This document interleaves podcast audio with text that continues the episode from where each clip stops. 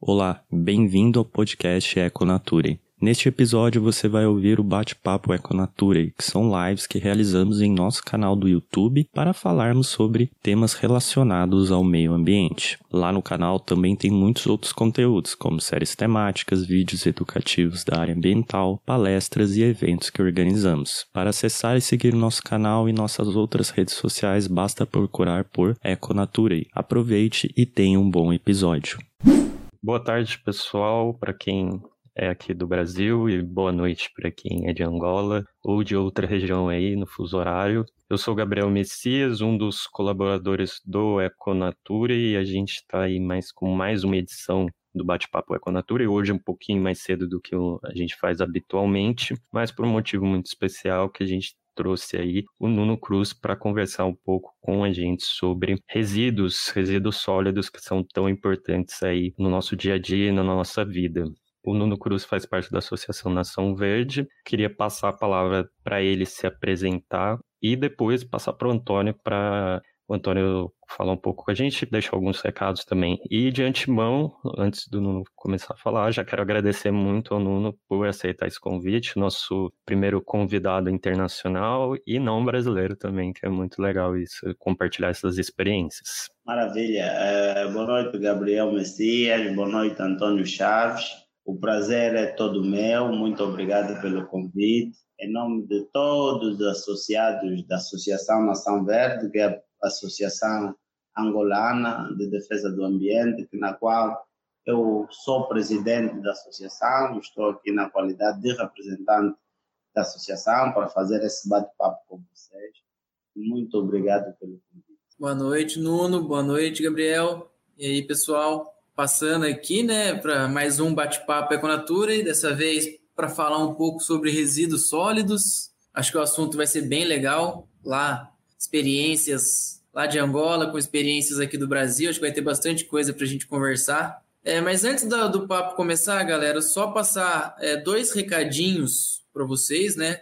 Não esquecerem que nesse sábado a gente tem o um evento sobre rodores com o Gabriel, que vai ser uma palestra, vai ser sábado de manhã. As inscrições ainda vão até amanhã, então quem ainda não fez inscrição, corre lá no, no link que tem na, na nossa descrição do, do Instagram. É, e lá tem um redirecionamento, né? Para o formulário de inscrição. E também, nesse, nessa semana, ainda sai o podcast do Giro da Semana, com o Gabriel dessa vez, é o podcast 6, eu acho, agora.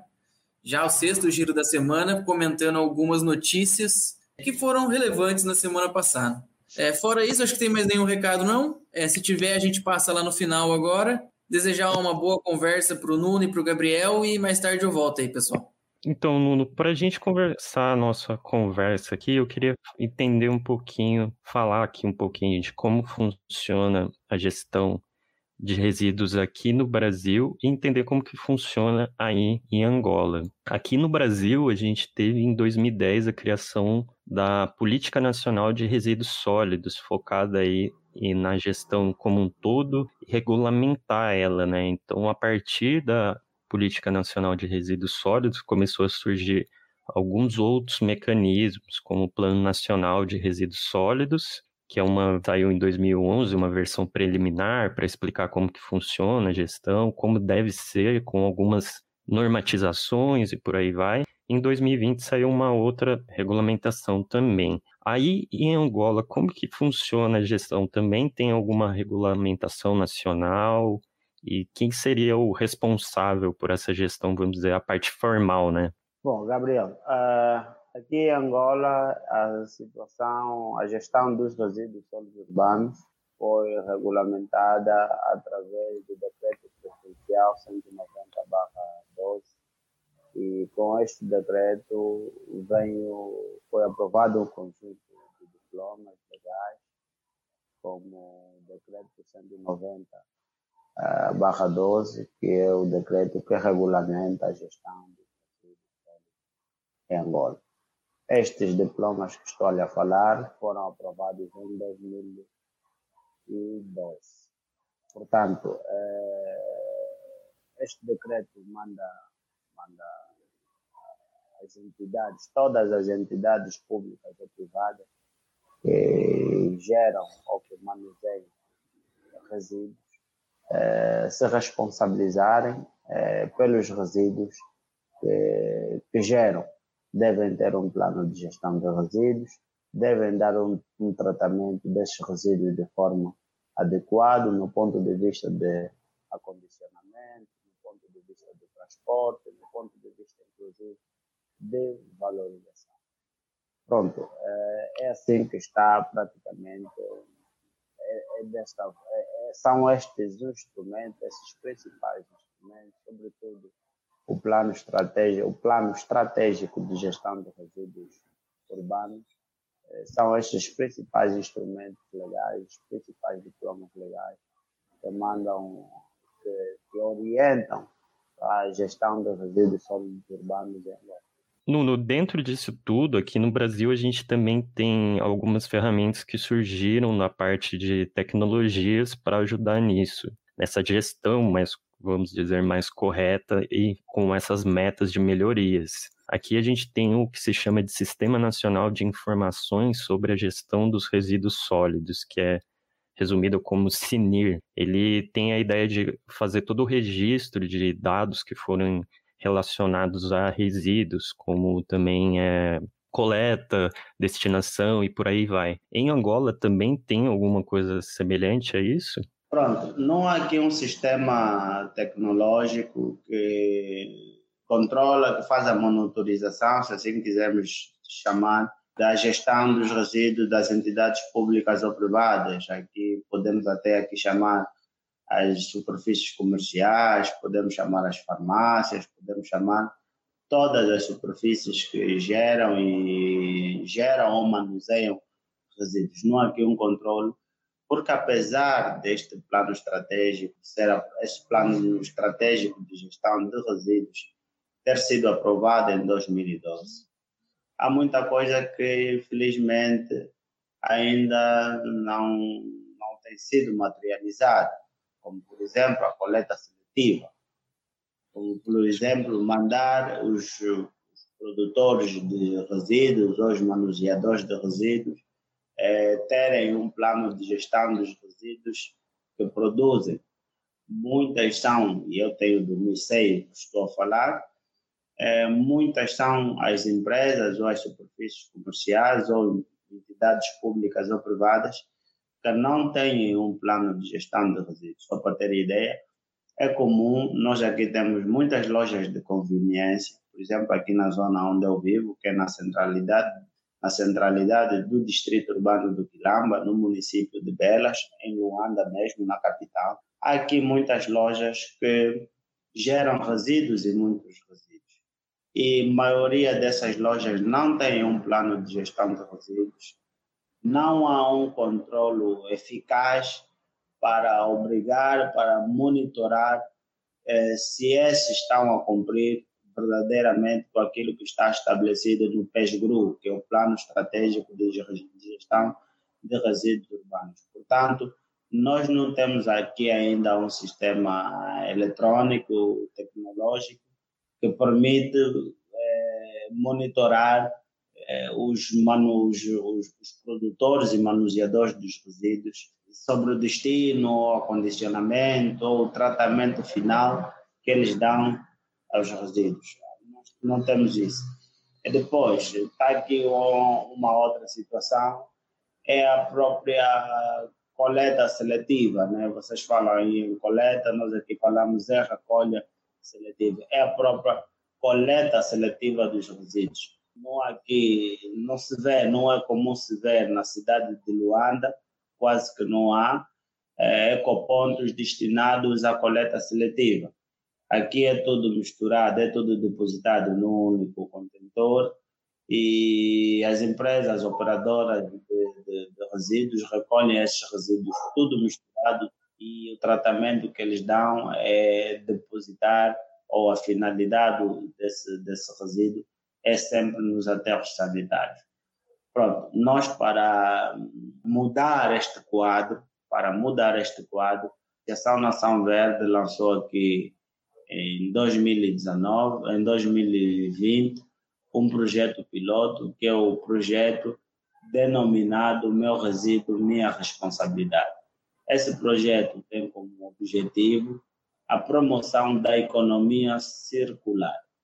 Depois tem aqui alguns objetivos específicos, que é a consciencialização das cidades, o depósito adequado dos resíduos produzem, a sensibilização sobre a separação dos resíduos a, partir de casa e entregar devidamente nos ecopontos, a sensibilização sobre a necessidade de não descartar os resíduos na via pública, não descartar nas praias, não descartar nas praças, dado, dado o impacto negativo que muitos desses resíduos podem causar à saúde pública, sobretudo no tempo chuvoso, quando chove, estes resíduos normalmente são arrastados às valas de drenagem e das valas de drenagem vão então desaguar nas praias, que põem em risco a biodiversidade marinha, põe em risco aí os peixes, as baleias, eh,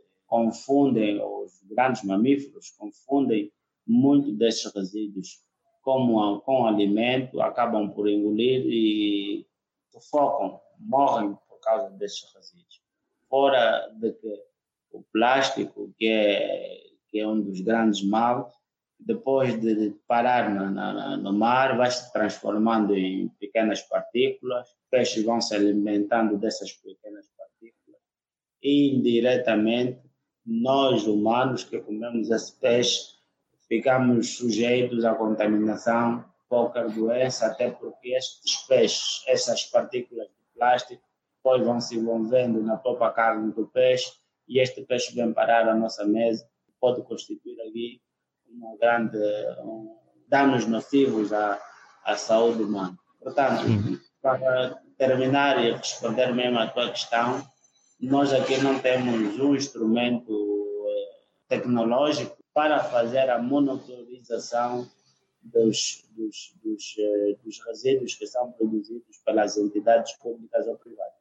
Joia. Aí só te perguntar uma dúvida aí. Quanto ao PESGRU que você falou, o plano, esse plano, a, vamos dizer, a fiscalização de cumprimento dele é feita pelo governo ou tem alguma entidade específica, alguma instituição específica para isso?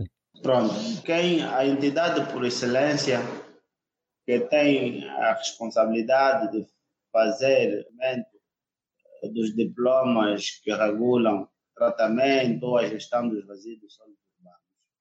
É a Agência Nacional de Resíduos, através do então Ministério do Ambiente, que hoje é Ministério da Cultura, Turismo e Ambiente.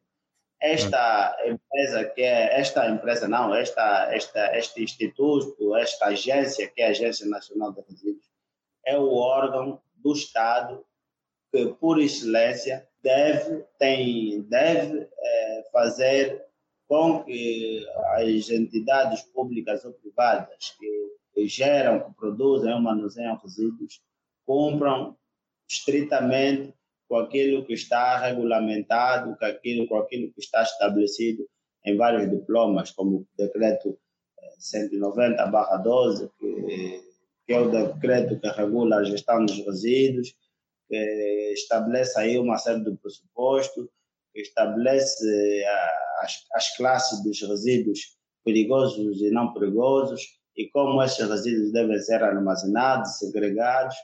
O PESGRU, que é o decreto 196 12, que manda, que, até, que manda atender a uma série de medidas para uma gestão adequada, uma gestão apropriada, se assim quisermos falar, dos resíduos todos que são produzidos, quer por entidades singulares, quer por entidades ou quer por pessoas singulares, quer por pessoas públicas. Aqui estamos a olhar por causa das empresas, das grandes superfícies comerciais, das pequenas superfícies e etc. Este é o órgão que, por excelência, deve fazer com que este decreto seja efetivamente cumprido. Também é o órgão que passa, nesse caso a Agência Nacional de Resíduos, é o órgão que passa, que emite as licenças de gestão de resíduos. Digamos, Gabriel, você quer ter uma empresa e quer operar no setor dos resíduos.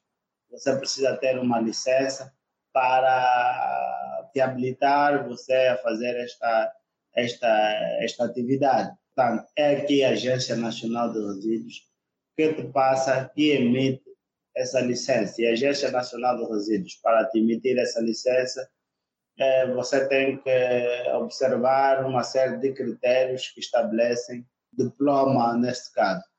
Eu não tenho aqui, estamos a passar agora o diploma fino, o que uhum. desce uh, os critérios para, para, para o licenciamento, mas está dentro dos diplomas eh, 191, creio eu, que é o 192, que estabelece aqui uma série de pressupostos de como estes resíduos devem ser efetivamente tratados. Entendi. Aqui no Brasil é semelhante também, a gente tem aí as regulamentações, tanto a política nacional, né, que é a mais importante, mas dentro disso a gente vai ter as normatizações, que são as políticas municipais também, que todo município aqui tem que ter o seu plano de gestão, assim como estaduais também, com as metas sendo a responsabilidade aí de aplicação para os municípios e muitas vezes o poder público federal tem que intervir nessa questão de aplicabilidade, né? Assim como existem órgãos aqui específicos para avaliar situações de aterros, que outras coisas relacionadas a essas normatizações, né? Ver se o aterro está seguindo realmente os pressupostos dessas normatizações ou não. Nuno, mudando um pouquinho de assunto, eu queria entender um pouco também da geração de resíduos aí em Angola. Aqui no Brasil, a gente tem, um, anualmente, a gente tem a Associação Brasileira de Empresas de Limpeza Pública e Resíduos Especiais, ela publica um relatório com dados sobre a produção de resíduos aqui no Brasil. Especificamente, ela publica de resíduos sólidos urbanos e resíduos sólidos de serviço de saúde, principalmente. Só para quem está nos ouvindo e vendo, em 2019, aí, segundo esse relatório, o Brasil gerou aí 79 milhões de toneladas no ano de resíduos sólidos urbanos só. Isso aí dá mais ou menos cada pessoa produzindo 379 quilos por ano de resíduos sólidos urbanos. Aí Angola também tem esses dados referentes à produção e mais ou menos como que funciona? Bom, estima-se que em Angola dados apontam que cada pessoa gera um quilo de resíduo dia.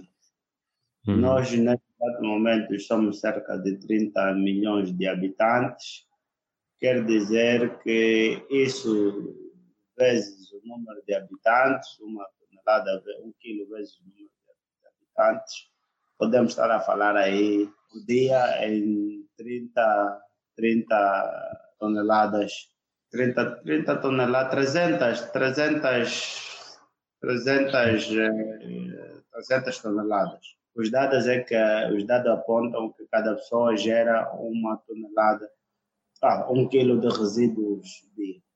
Não há uma plataforma que indica ou que, que mostra quanto de resíduos foram lidos, quanto uh, de resíduos foram reaproveitados e quem os, quem, os, quem os aproveitou e como foram aproveitados. Não há aqui nenhuma, não há, em Angola não há uma plataforma deste tipo essa Agência Nacional de Resíduos devia ter este controle. Talvez possa ter um documento mais fechado, porque as operadoras de resíduos que fazem a recolha destes resíduos eh, a nível das artérias, por exemplo, aqui de Luanda, a nível dos municípios e distritos, eh, têm um registro, devem apresentar as quantidades ao governo da província de Luanda, por exemplo, para depois serem pagos, porque ele só é pago conforme aquilo que ele foi entregar no aterro sanitário. Ele chega lá no aterro sanitário e diz: Olha, eu no caminhão tenho uma tonelada, tenho duas toneladas, tenho três toneladas.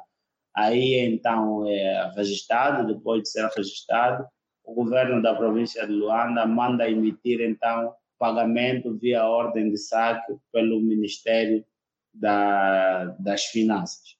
Portanto, aqui o governo da província de Luanda certamente deve saber quantas toneladas de resíduos são produzidas ou são entregues ou depositadas nos aterros sanitários e, consequentemente, aí já podemos chegar mais ou menos a um, a um, a um balanço de quanto é que foi recolhido, quanto é que foi a produção de resíduos no mês, ou de trimestralmente, ou semestral, ou anualmente. Mas, infelizmente, não temos aqui nenhuma plataforma pública. Esses dados, infelizmente, não são públicos, pese embora que a legislação angolana toca a, aos atos administrativos, todo e qualquer cidadão pode solicitar estes relatórios, pode solicitar essas informações, mas daí está, né, é a burocracia que há mesmo na disponibilização destes relatórios. Portanto, precisamos urgentemente de uma, de uma plataforma deste tipo, no sentido de nós, pronto, vermos como é que nós estamos a crescer em termos demográficos então, a demografia tem que acompanhar, ou seja, a gestão dos resíduos, o sistema de gestão dos resíduos, tem que acompanhar o nível de, de, de, de crescimento da população. Na medida, por exemplo, vamos supor que nós, no ano 2020, éramos 29 mil habitantes. E o ano 2021, 2022, vamos passar ou estamos em 31 mil habitantes. Isso quer dizer nós começamos a produzir mais, houve mais consumo e este consumo foi gerando, está a gerar mais resíduos. Portanto, aqui tem que crescer o, o sistema de gestão de resíduos integrado, tem que crescer conforme a população vai crescendo. Se você só tinha, vamos supor, para Luanda toda, eu falo de Luanda porque eu moro em Luanda, se você em Luanda tinha é, cerca de 12 mil habitantes em 2018 e hoje em 2020 você tem 16 mil habitantes, você não pode ter o mesmo número de contentores de resíduos, você tem que aumentar o número de depósito e você tem que, tem que aumentar também o, as soluções, as soluções, de preferência, soluções mais viáveis para dar tratamento a este número de resíduos que foram aumentando. É a minha visão como ambientalista, é a minha visão como cidadão.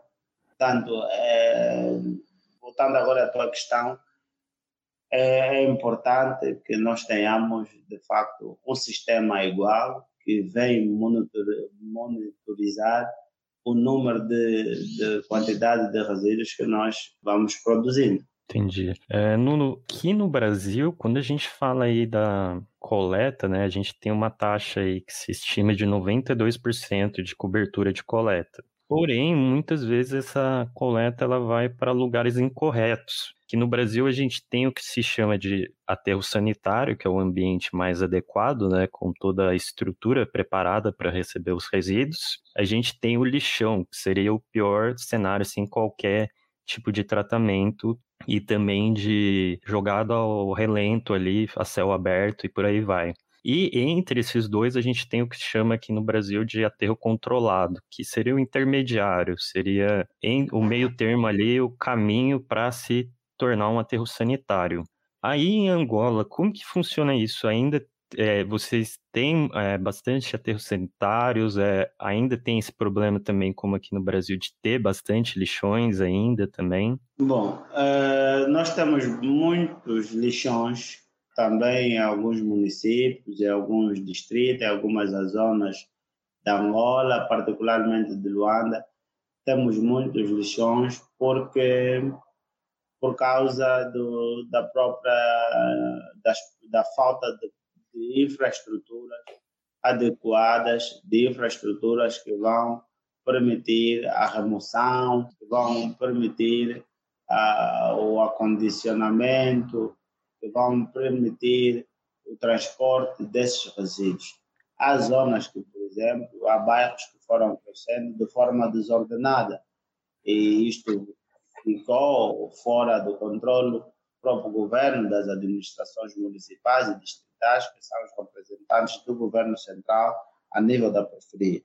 E esses bairros foram crescendo de forma desorganizada, é, não houve um acompanhamento do ponto de vista do sistema de recolha de resíduos, do ponto de vista do sistema de gestão de resíduos a nível desses bairros.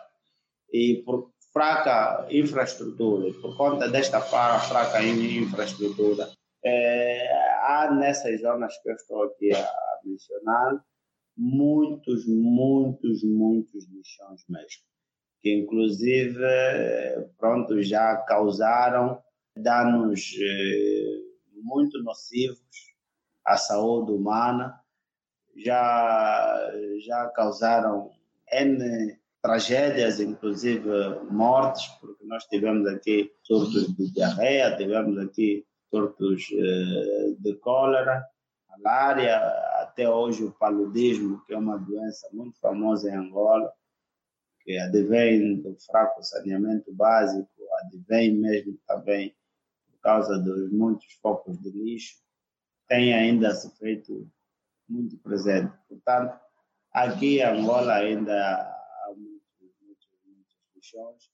você falou um bocado de terros sanitários.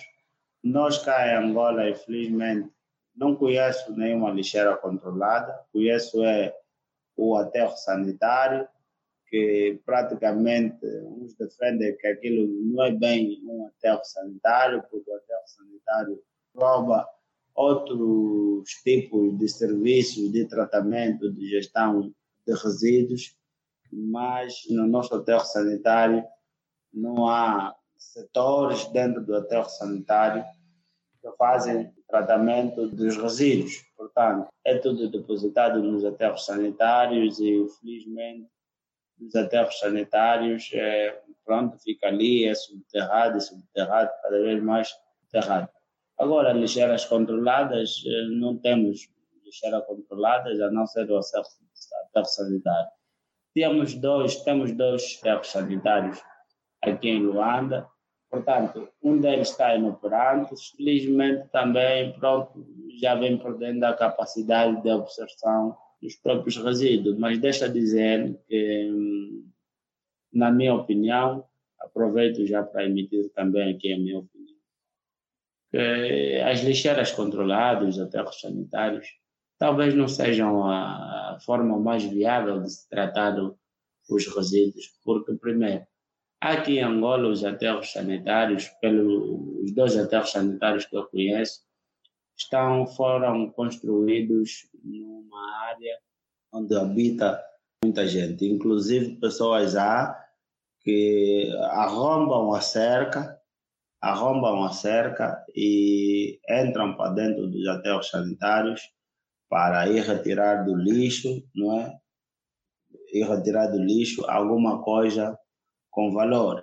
Facto este que põe em perigo é, a, saúde, a saúde pública de muitos, porque não é só o indivíduo que vai para lá tirar os resíduos, mas é, este indivíduo que vai ter, tirar os resíduos de lá pode ser um veículo de transmissão de doença sobretudo nesta fase da Covid-19, em que você não sabe o que está ou não contaminado, que material está ou não contaminado, que é um bocadinho, um bocadinho complicado.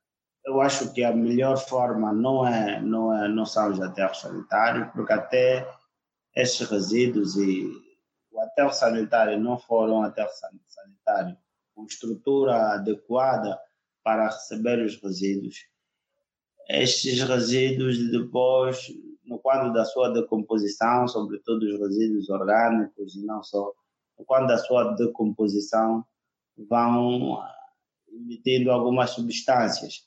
E essas substâncias depois vão penetrando o solo, do solo chegam ao lençol freático, chegado ao lençol freático, contaminam as águas que nós consumimos. Portanto, há aqui uma poluição, há aqui uma suscetibilidade de poluição do solo, aqui uma suscetibilidade, uma suscetibilidade de poluição atmosférica, inclusive, porque depois esses gases que vão se, se libertando dos resíduos, isso vai parando no ar, vai parando no ar, e em alguns locais você consegue sentir o odor dos próprios resíduos que depois vão se decompondo conforme o tempo. Uh, na minha visão, eu acho que a melhor forma de se tratar os resíduos sólidos urbanos é, é a sua valorização. É valorizar mesmo os resíduos. É dar um tratamento diferente aos resíduos, sobretudo aos resíduos sólidos, aos resíduos sólidos urbanos. Estou aqui a falar da lata do refrigerante, estou a falar aqui da garrafa d'água, garrafa PET, o vidro, o papelão, é, até mesmo os resíduos orgânicos, propriamente os restos de legumes, os restos de fruta. Estes resíduos devem ser tratados de forma diferente, devem ser reaproveitados, devem ser tomados, devem ser reciclados no sentido de entrarem outra vez no, no, no circuito econômico, não é? Entrar Sim. outra vez no circuito econômico, aquilo que nós estamos a tentar promover, que é a economia circular. E deve-se promover aqui uma logística reversa. Portanto, o resíduo sai do campo ou sai da fábrica, não é? O produto sai da fábrica, vai da fábrica vai para distribuidor, não é? O distribuidor então passa para as superfícies comerciais, as superfícies comerciais entregam os produtos aos seus clientes, esses clientes usam o produto, depois de usar o produto, obviamente que ele depois gera resíduo. E esse resíduo deve fazer uma logística reversa. Deve ser revertido outra vez eh, este resíduo à fábrica, à indústria.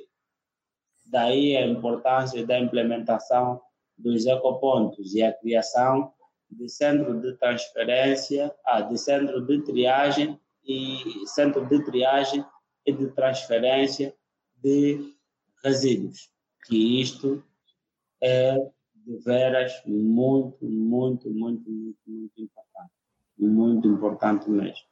É, Nuno, pra, só uma questão ainda quanto aos aterros. No caso aí de Angola, os aterros eles são de responsabilidade do governo público ou também tem gestão por parte privada? Não, os aterros são de responsabilidade do, do governo provincial do Luanda, é que Sim. faz a, a, gestão. É que, pronto, que, que gere, é o dono do aterro certamente que há uma empresa privada que opera dentro do hotel, que faz essa gestão pelo governo da província de Luanda.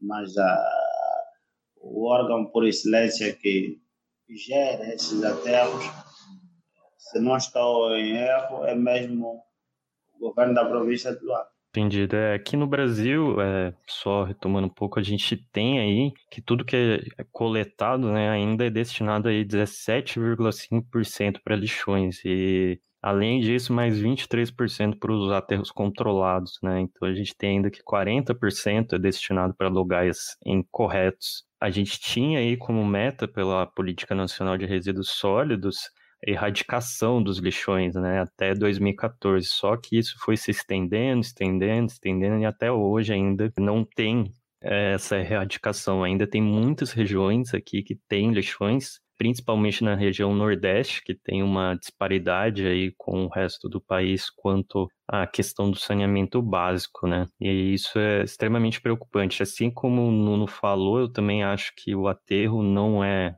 a melhor alternativa, eu acho que tem que ser a última alternativa. A gente tem, como ele disse aí, possibilidades muito mais interessantes.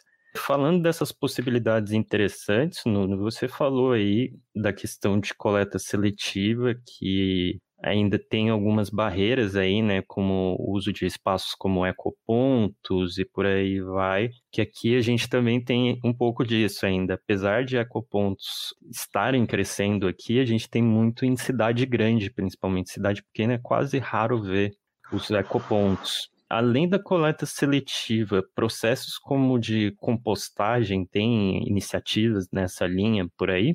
Bom, uh, falando da, da coleta seletiva, como eu tava, estava a dizer, nós vamos timidamente, muito timidamente, caminhando, fazendo este caminho.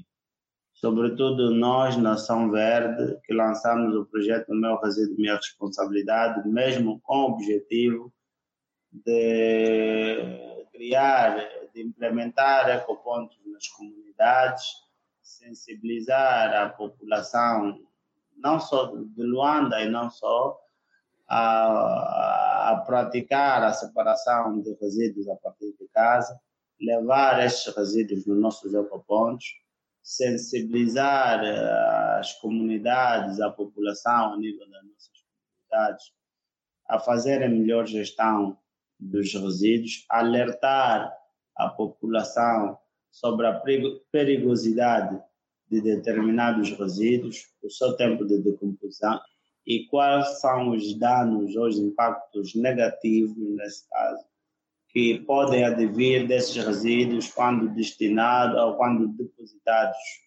em locais impróprios, quando não estão bem acondicionados ou quando são transportados de forma não adequada, etc, etc, etc.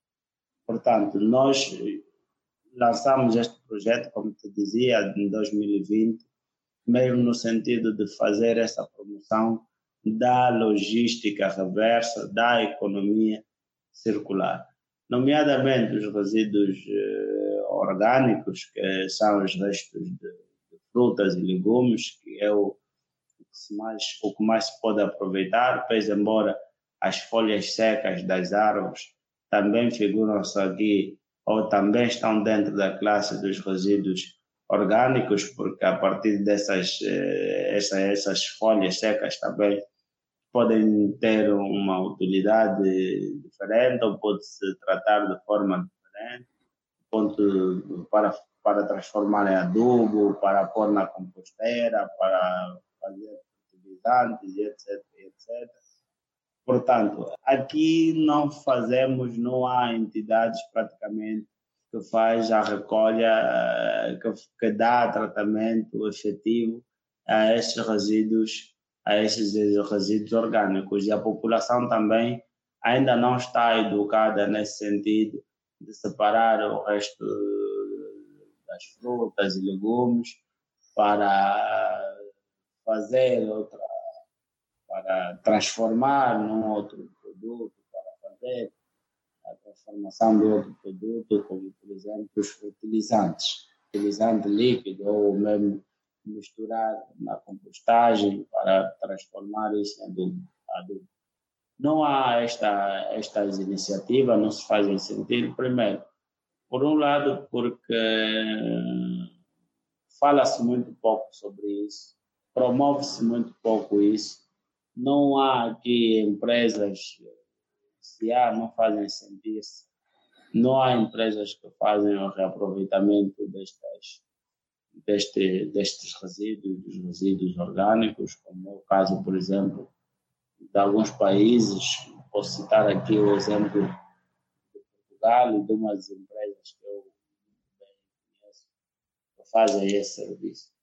Portanto, é preciso que se criem infraestruturas e infraestrutura, estou a falar de, de empresas mesmo destinadas à fabricação eh, de fertilizantes orgânicos, de adubos orgânicos, porque se haver essas empresas que, por exemplo, precisam dos resíduos orgânicos para transformar em fertilizantes ou adubo e eles pagarem, pagarem ou criarem uma política de um voucher, por exemplo, de quem entregar um quilo, de quem entregar dois quilos, ele recebe um voucher para o shopping, recebe um voucher, por exemplo, para ir ao cinema, ou então ele receber algum valor por aquela, por, pelos quilos que entregou de, destes resíduos eh, orgânicos, certamente, sobretudo as senhoras, as empregadas domésticas, iam ter mais interesse para fazer, eh, iam sentir incentivadas para fazer a separação desses resíduos, não misturar esses resíduos com o resto da comida, por exemplo, com arroz, com frango, com, com, com a carne, com o peixe que resta dos nossos pratos, depois é tudo misturado no mesmo saco desses resíduos que podiam ser transformados em adubos ou fertilizantes. Haveria aqui um maior interesse. E depois era promover mesmo isso a nível das escolas, porque as crianças devem saber que estes resíduos têm outra utilidade. Afinal, o que nós conhecemos, o que nós sempre ouvimos falar, lixo, lixo, lixo, lixo, lixo, não é de facto lixo, porque lixo é uma outra coisa e nós estamos erradamente a denominar os resíduos como lixo, em vez de falarmos resíduos, e quando estivermos a falar de lixo, estamos a falar de algo que não tem utilidade, estamos a olhar para algo que não tem utilidade. Então é preciso que separemos bem essas duas águas. E a nível das escolas, como dizia eu, tem que se promover e promover isso com boas políticas, por exemplo, fazer plantações, criar jardins pedagógicos a nível das escolas com árvores frutíferas, onde o aluno sabe que eh, aquele, aquele jardim pedagógico é parte da minha iniciativa, eu também dei o meu contributo, e esses jardins são, são cuidados, são tratados com o resto da minha fruta, com o resto dos meus legumes, do meu tomate, da minha cebola, do meu pepino, da minha couve, da minha... portanto, com este resto destes meus alimentos é que eu transformo em adubo, transformo tanto e vou regando, vou cuidando então do jardim pedagógico da minha escola. Se nós irmos promovendo isso, se esta se esta se este caminho for feito é, de forma sustentável, se haver um incentivo para que isto de facto seja certamente que nós vamos conseguir comatar ou combater melhor a situação dos resíduos sólidos urbanos a nível das nossas comunidades. Sim, eu, eu vejo isso também no, no que aqui no Brasil a gente está começando a crescer essa questão da compostagem, né? Isso há anos vem pessoas fazendo essa prática, mas a gente começa a ver agora, principalmente nesses os quatro, cinco últimos anos, um boom de empresas voltadas a fazer compostagem para outras pessoas, com aquele sistema de baldinho, onde eles fornecem um baldinho para as pessoas, as pessoas colocam o material e essa empresa faz a compostagem. Isso vem crescendo. Mas ainda eu vejo que também tem essa necessidade, como você apontou, de conscientizar as pessoas a verem o potencial ali dessa transformação mesmo dos alimentos ou de qualquer material que ele tenha, mesmo quando a gente fala de recicláveis também, em outras coisas e mostrar que aquilo não é simplesmente algo para se jogar fora, mas é algo que a gente pode utilizar novamente, né? E Nuno, para a gente fechar o nosso papo, eu queria falar sobre é, aqui no Brasil, quando fala de resíduos sólidos como um todo, a gente tem uma grande geração de empregos tanto no setor formal, né, quanto informal. E grande parte desses, dessa geração de empregos são relacionados a catadores no Brasil. Em 2020, aí, se estimou que aqui no Brasil tinham 1.841 cooperativas e associações de catadores aí, que foram responsáveis por recuperar cerca de 1 milhão e 280 mil toneladas de resíduos no ano. Aí em Angola, como que funciona essa questão tanto dos de catadores como pessoas é, que trabalham formalmente ou não com resíduos? Tem bastante ou ainda são poucos? Bom, antes eu gostaria de falar daqueles que fazem atividade formal de limpeza eh, e recolha de resíduos sólidos nas, nas cidades é, é comum se ver que há muito pouca promoção, há muito pouca proteção por parte da, de algumas empresas, do pessoal que faz esse trabalho, do pessoal que faz esse trabalho. E no tempo já estive a falar, inclusive, com um amigo, que é professor e mais velho, e ele dizia assim que nós temos a responsabilidade de lutar por essas pessoas, de fazer com que essas pessoas sejam parte integrante da sociedade e não marginalizados, porque essas pessoas estão postos, postos à margem, porque trabalham nos contentores, trabalham no lixo, ficam a varrer o lixo e, de, e portanto essas pessoas têm sido muito marginalizadas. E nos esquecemos que se as nossas cidades, se as nossas ruas ficam limpas, é porque eles vão com as suas vassouras de forma digna e varrem as nossas cidades. Então, essas pessoas não devem ser marginalizadas, devem ser integradas e respeitadas, terem outros estatutos, terem outros rendimentos, terem outras regalias, sobretudo. Agora, os catadores de lixo. Hoje há uma tendência aqui em Angola de pessoas particulares, empresas que, que estão a comprar resíduos sólidos eh, urbanos, nomeadamente latas, garrafas PETs, que, que nós aqui chamamos de bidon, garrafa de vidro, papelão. Mas o que se mais vende aqui são as latas. As latas de alumínio e as latas de ferro. E isto é que os catadores cá em Angola mais procuram. E tem crescido cada vez mais e frequente o número de catadores de lixo de catadores de resíduos que se dedicam nesta atividade, neste trabalho, e que infelizmente são muito mais marginalizados do que aqueles que trabalham de forma formal em empresas que têm um contrato de trabalho, que, pronto, formalmente já fazem esse trabalho. Estes catadores têm sido marginalizados, confundidos com bandidos, confundidos com mendigos, confundidos com gente demente, e etc, e etc, etc. Mas esses vulgos catadores, apesar deles serem confundidos dessa forma e apesar deles fazerem esta atividade sem o mínimo da observação de higiene e segurança na atividade, também assumem aqui um papel preponderante na limpeza urbana, sobretudo na promoção da economia circular, porque são eles que levam, são eles os responsáveis, os principais atores que levam estes resíduos às fábricas de reciclagem, às fábricas de transformação desses resíduos. Portanto, no processo de economia circular, no processo de logística reversa, esses catadores de lixo assumem aqui um papel, um papel muito importante na nossa sociedade. Daí que nós, no âmbito do projeto Minha Responsabilidade, estamos a identificar quem são verdadeiramente os catadores lixo, criamos os ecopontos, estamos a entregar esses ecopontos a esses catadores como instrumento de trabalho, para evitar que ele entre nos contentores à busca de, desses resíduos. Portanto, ajudamos, auxiliamos na formação, uma capacitação de 15 horas, que é suficiente para ele perceber o que é o ecoponto, como ele deve manusear o ecoponto, para que, que servem aquelas cores, o amarelo, o vermelho, o azul, o verde? Para que, que servem aquelas cores? Qual é o significado dessas cores?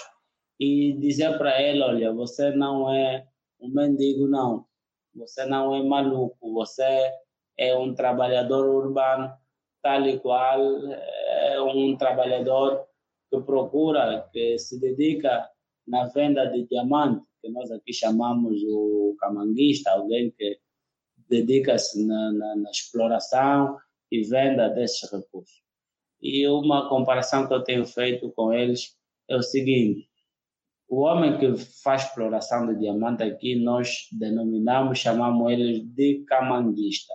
Porque o diamante, nós aqui pronto, chamamos os diamantes de camanga. É um, quem faz esse, esse trabalho nós chamamos de camanguista. E eu aqui digo os catadores que trabalham conosco: você e o camanguista são iguais. E você ganha muito mais dinheiro com o camanguista. Porque o camanguista pode ficar três meses, quatro meses na exploração, nas terras para explorar diamante e não consegue nada. Já você consegue todos os dias, todos os dias as pessoas bebem água, todos os dias as pessoas bebem refrigerante, todos os dias a pessoa toma cerveja, bebe vinho, etc. Portanto, você ganha muito mais que eles. E depois, é preciso você saber que o metal que você recolhe para vender é um, é um recurso natural, tal e qual o diamante, tal e qual outras pedras preciosas que são também recursos naturais. Esta é uma forma que nós temos, que nós encontramos para sensibilizar, para motivar esses catadores a fazer esse trabalho com alguma dignidade, a fazer esse trabalho com cabeça erguida e sair de casa e dizer assim: eu não sou um catador de lixo, não. Eu sou um trabalhador urbano. Eu sou um comerciante de resíduos. Eu sou comerciante de resíduos. Portanto, essa é a ideia que nós temos andado a passar e dizer, Gabriel, que esses resíduos hoje já têm andado a sustentar muitas famílias. Eu sei que o Brasil é o número um eh, no número de catadores em, todo, em quase todo o mundo. O Brasil é, é um país que tem muitos catadores e muitos catadores sustentam as suas famílias, pagam escola com as suas, as suas, os seus filhos e etc sobrevivem praticamente da venda dos resíduos. Portanto, aqui também nós estamos a fazer, estamos a caminhar para o mesmo sentido. Ótimo, Nuno. É só adicionar uma coisa e também perguntar uma curiosidade para você. Falando dos catadores, eu concordo totalmente com você. Eu acho que eles, vamos dizer, eles são peças fundamentais aí na nossa sociedade, porque muito do que a gente rejeita eles estão ali garimpando e salvando e ajudando não só a sociedade como um todo, mas o meio ambiente. E infelizmente aqui no Brasil também tem essa questão ainda de ter um grande preconceito e é, colocar eles nas mesmas condições que você falou, achar que é um mendigo, achar que não é um trabalhador e por aí vai, sendo que ele faz um papel fundamental. Durante agora esse processo da pandemia, né, é, a gente teve numa numa cooperativa de catadores e a gente viu lá como eles estavam sofrendo, não só pela questão da pandemia sim, mas como você apontou, né, as condições de trabalho, porque eles estavam se sujeitando a riscos também de contaminação. E outra coisa que eu venho percebendo aqui no Brasil, e queria te perguntar se isso aconteceu aí também em Angola, é que durante a pandemia aqui surgiram um maior número de catadores. Infelizmente, muitas pessoas acabaram perdendo emprego, é, entrando em condições é, pormenores e acharam no resíduo uma fonte de recursos que muitas vezes a gente ignora, né? Aí Angola também teve esse impacto da pandemia, você observou também um aumento devido a isso? Bom, o, a Covid em quase todo mundo eh, trouxe muitos, eh, muitos impactos, causou muito impacto negativo para uns no ponto de vista econômico e aumentou a renda de alguns também, sobretudo o pessoal que se dedica na venda de detergente, do sabão, da bexiga, as pessoas hoje tomaram mais atenção, hoje é quase automático você chegar a casa, lavar a mão e as pessoas, eh, pronto, não sei qual é o nome que vocês dão, mas nós chamamos de sabão mesmo. As pessoas hoje têm mais necessidade, inclusive há pessoas que preferem tomar banho, banhos com sabão, banho com sabão, porque estudos apontam, os, eh, vários especialistas na matéria comprovam que o sabão é o mais eficaz para eliminar algumas eh, bactérias e essas pessoas eh, que já se dedicam na produção de sabão têm vendido cada vez mais e mais e mais, sobretudo as pessoas que fabricam e comercializam máscaras. Então, isso do ponto de vista econômico, para esta classe de empresários, pronto, epa, é, estão a produzir e não, não estão a ver os seus rendimentos a baixarem, pelo contrário mais algumas famílias perderam emprego, porque a Covid-19 trouxe também um impacto global na economia de todos os países, e este impacto levou países, sobretudo os países em fase de desenvolvimento, os países que não estão muito bem organizados no ponto de vista econômico, trouxe muitos despedimentos, Não é o caso, por exemplo, da Inglaterra, que as pessoas foram ficar em casa, permaneceram em casa, e o governo assumiu os salários, continua a pagar salários, continua a pagar subsídios, só para as pessoas ficarem em casa e eles inclusive afirmam que têm verbas para fazer isso durante o ano todo, durante dois anos, durante três anos ou mesmo cinco anos. Muito pelo contrário que é o caso da Angola, que é um país que está em via de desenvolvimento, nós estamos a passar por muitas eh, transformações políticas, temos um novo presidente que substituiu um presidente ficou cerca de 30, 30 e poucos anos no, no, no governo, ou 40 e poucos anos no governo, que este novo presidente está a trazer uma nova política, mas a par disso, por conta deste, desta, desta nossa economia que não está devidamente sólida, não é uma economia forte, também fora muita gente para a rua. Muita gente foi, foi, foi despedida dos seus trabalhos e muita gente também viu-se obrigada, viu nos resíduos sólidos uma oportunidade para fazer negócio, para ganhar algum, algum, algum dinheiro. Em Angola, resumindo, também hoje já tem-se assistido muita gente aderir para o negócio de comercialização, uh, ou seja, para o comércio dos, uh, para a comercialização dos resíduos. Muito bom. É, infelizmente acabou acontecendo isso, né? E muita gente viu aí como única solução. Mas vendo do ponto positivo ainda, é, vamos dizer que as pessoas se atentaram mais a essa questão dos resíduos e deixaram de ver o resíduo, como você disse, como um lixo, né? Mas sim como um resíduo e uma fonte aí que a gente pode reutilizar. Bom, Nuno, eu vou chamar o Antônio aqui de volta para a gente fechar nossa conversa. Antônio, tudo certo? O que, que você achou aí do papo, Antônio?